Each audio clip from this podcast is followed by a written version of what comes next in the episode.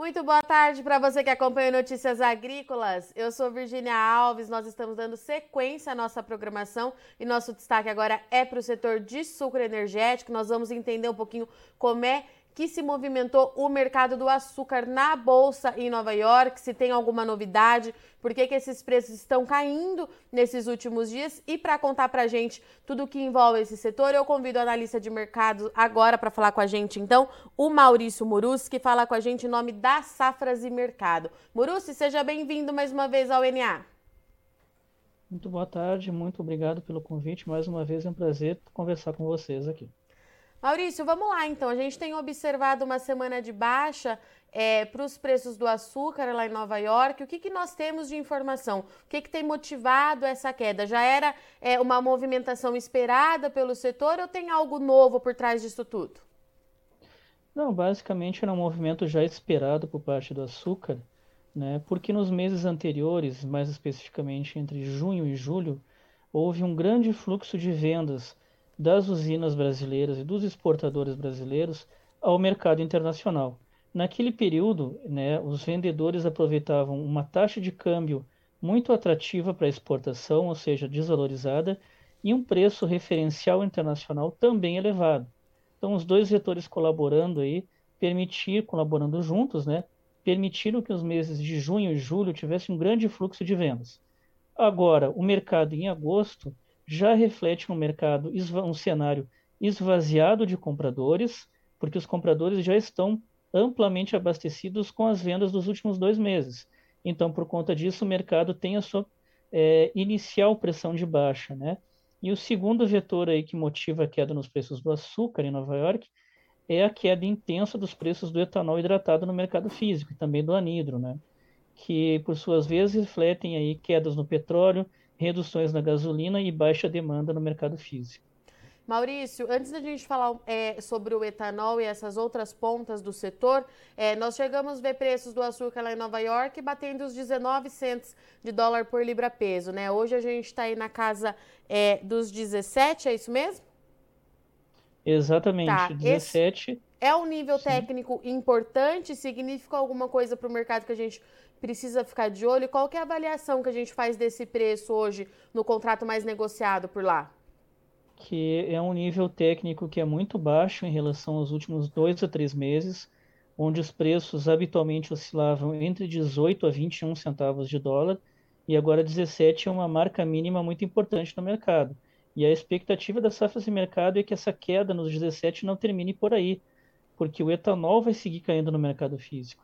Então, 17, 16,80, 16,90 também pode ser visto nas próximas semanas. Né? Isso tende a deixar esse mercado é, ainda mais travado, Maurício? A gente pode observar, então, continuar vendo é, esse cenário de comercialização é, mais lenta nesse período, podendo chegar aí a 16,9, então? Certamente, a comercialização tende a ficar lenta, até mesmo porque as usinas já fizeram as vendas nos últimos meses, né?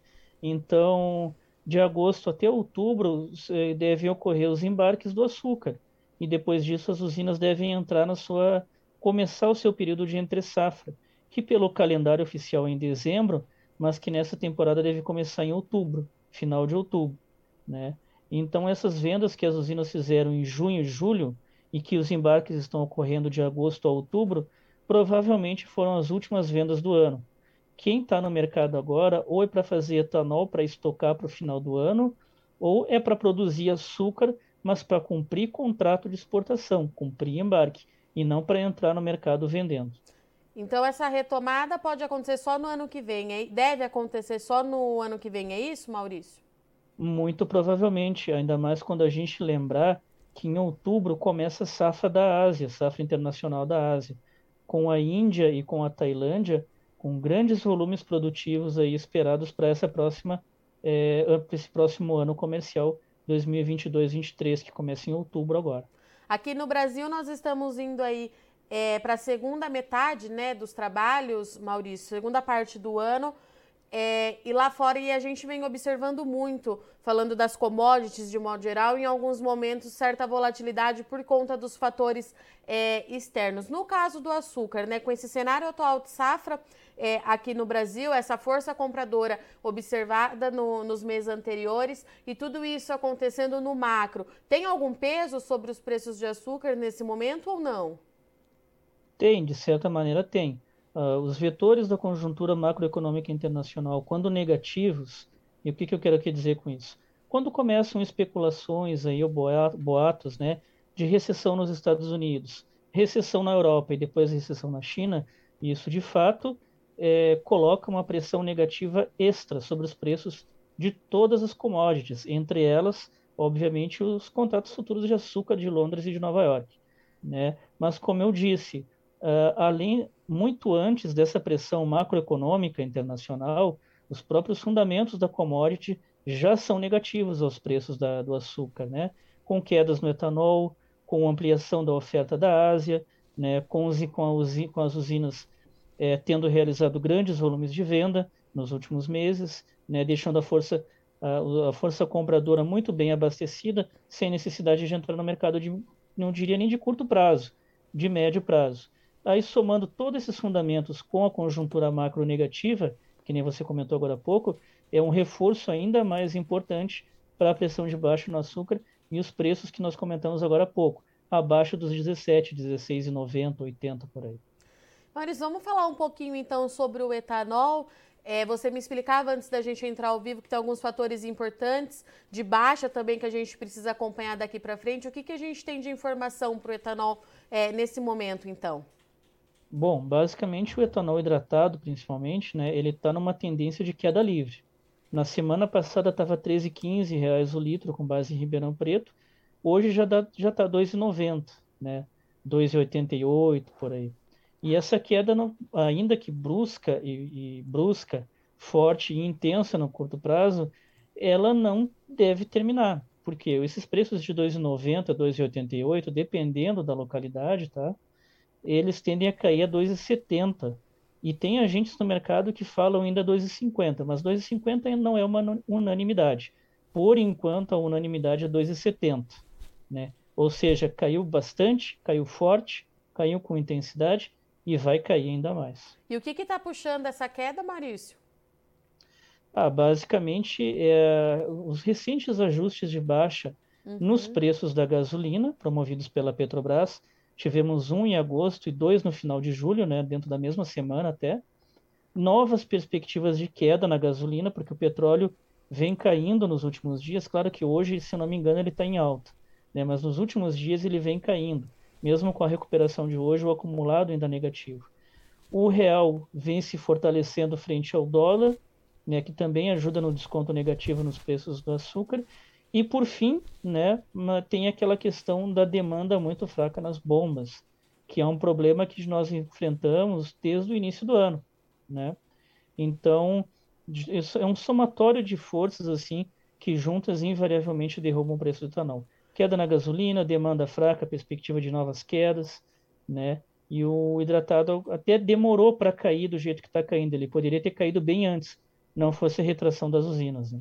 E essa queda, ela chega na é, pode chegar nas bombas, Maurício? Em tese é para chegar, né? Quem vai responder isso aí são os postos de gasolina, né? São eles que repassam. Mas se a gente pegar uma memória de curto prazo, realmente a gasolina caiu na bomba, o etanol hidratado caiu, caiu pouco, mas caiu, né? A gasolina caiu bem mais. E a perspectiva é que novos ajustes de baixo ocorram. Se ocorrerem na usina, certamente vai ocorrer na distribuidora e na, na, nos postos de gasolina. E com isso, a expectativa é que a demanda se recupere no médio prazo. E Maurício, paralelo a tudo isso, a gente ainda tem o petróleo que movimenta bastante esse setor é, de sucro. Eu queria que você falasse um pouquinho em relação ao petróleo, o que, que a gente precisa acompanhar, o que está acontecendo nesse momento, quais são os destaques, pode ser? Pode, pode ser. Basicamente, o petróleo está reagindo a conjuntura macroeconômica internacional. Tá? A notícia mais recente é de recessão, uma, uma, uma recessão, diremos assim, na China, com dados macroeconômicos muito fracos, mas a China está apenas um termômetro do que já vem acontecendo na Europa, que por sua vez reflete também o que está acontecendo nos Estados Unidos, aí, com perspectivas de recessão econômica, com inflação ao mesmo tempo, que dá origem a um fenômeno conhecido na macroeconomia como estagflação, ou seja, inflação com estagnação econômica, né? É um período, é um, é um movimento muito peculiar de macroeconomia. Isso está acontecendo nos Estados Unidos e é uma questão muito delicada de resolver, porque para resolver a inflação, o Federal Reserve tem elevado os juros e vai elevar ainda mais. Mas o problema é que a inflação acontece com, com recessão econômica, e quando ele eleva os juros para reduzir a inflação, ele deprecia ainda mais a economia. E é isso que está batendo na Europa e é o que está batendo na China também. E invariavelmente vai pressionar de forma negativa as cotações do petróleo daqui até o final do ano, mesmo que a OPEP anuncie redução na sua produção, que geralmente quando o preço do petróleo cai, a OPEP tende a reduzir a produção. Mesmo com a OPEP reduzindo a produção, esse cenário de queda do petróleo tende a permanecer. Ainda mais quando a gente levar em conta que a guerra na Ucrânia, que antes era um vetor de alta, agora já não tem uma capacidade de surpreender o mercado ou impressionar o mercado de petróleo, como fazia três, quatro meses atrás, lá em fevereiro, né? Então, Maurício, diante de tudo isso, a gente tem aí pelo menos essa segunda etapa de 2022 com perspectiva de baixa para todo o setor aí do sucro energético, é isso? Todo o setor sucro energético e petróleo também, né? Perfeito. Maurício, obrigada, viu, pela sua participação, pela sua análise aqui no Notícias Agrícolas. Você já é de casa, a gente te aguarda mais vezes aqui, meu caro. Muito obrigada. Eu que agradeço mais uma vez o convite, é um prazer conversar com vocês.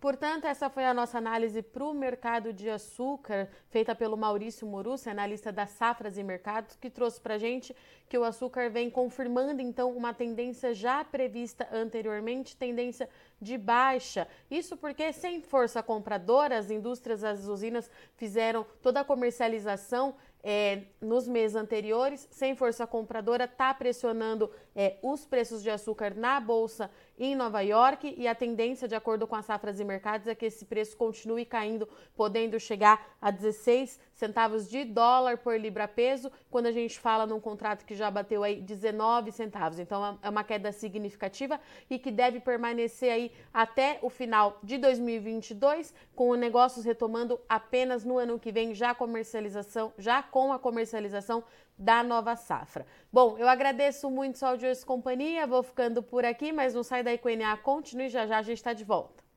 Participe das nossas mídias sociais, no Facebook Notícias Agrícolas, no Instagram, arroba Notícias Agrícolas e em nosso Twitter, arroba Noteagri.